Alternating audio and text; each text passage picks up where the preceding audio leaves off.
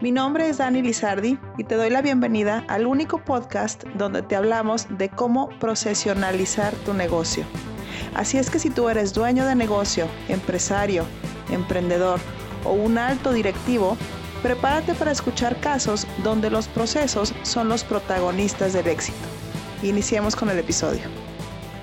Luis es un empresario dueño de una cadena de refaccionarias, donde los tiempos de atención al cliente son demasiado altos a pesar de contar con personal capacitado y de tener control en su almacén para surtir rápidamente el pedido solicitado. Luis decidió observar durante toda la jornada el proceso de atención y venta al cliente y encontró que durante varios momentos de la venta el vendedor debe de imprimir cotizaciones, notas, desgloses de pedido y facturas para entregárselas al cliente. Este no es el problema. El problema aquí es, en realidad es que la impresora se encuentra justo detrás de la caja y debido a la disposición de los mostradores, los vendedores tienen que caminar una distancia considerable, situación que aumenta para los que se encuentran hasta la esquina contraria. Aunado a esto, tienen que pasar frente a la entrada de la bodega y esto los lleva a invertir tiempo en el desplazamiento y al encontrarse y platicar con sus compañeros. Luis decidió modificar la ubicación de la estación de impresión y copiado para reducir los tiempos de atención y el desorden en las operaciones y lo logró. Este es un ejemplo de que los procesos ayudan.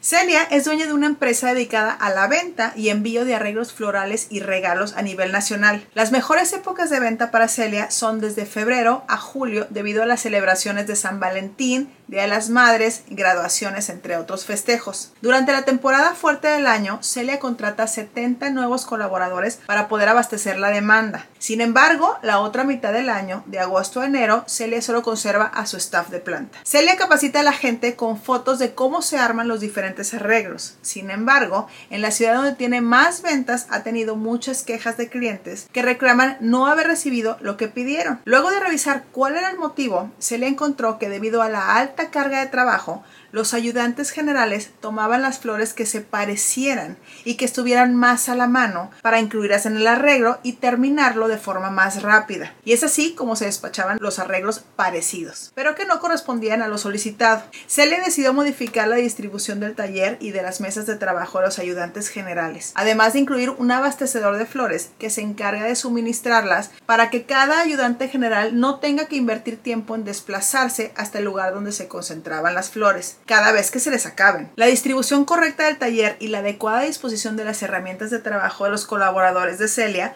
propició que disminuyeran su tiempo de producción, se minimizaran los errores e incluso los accidentes. Este es un ejemplo más de que los procesos ayudan.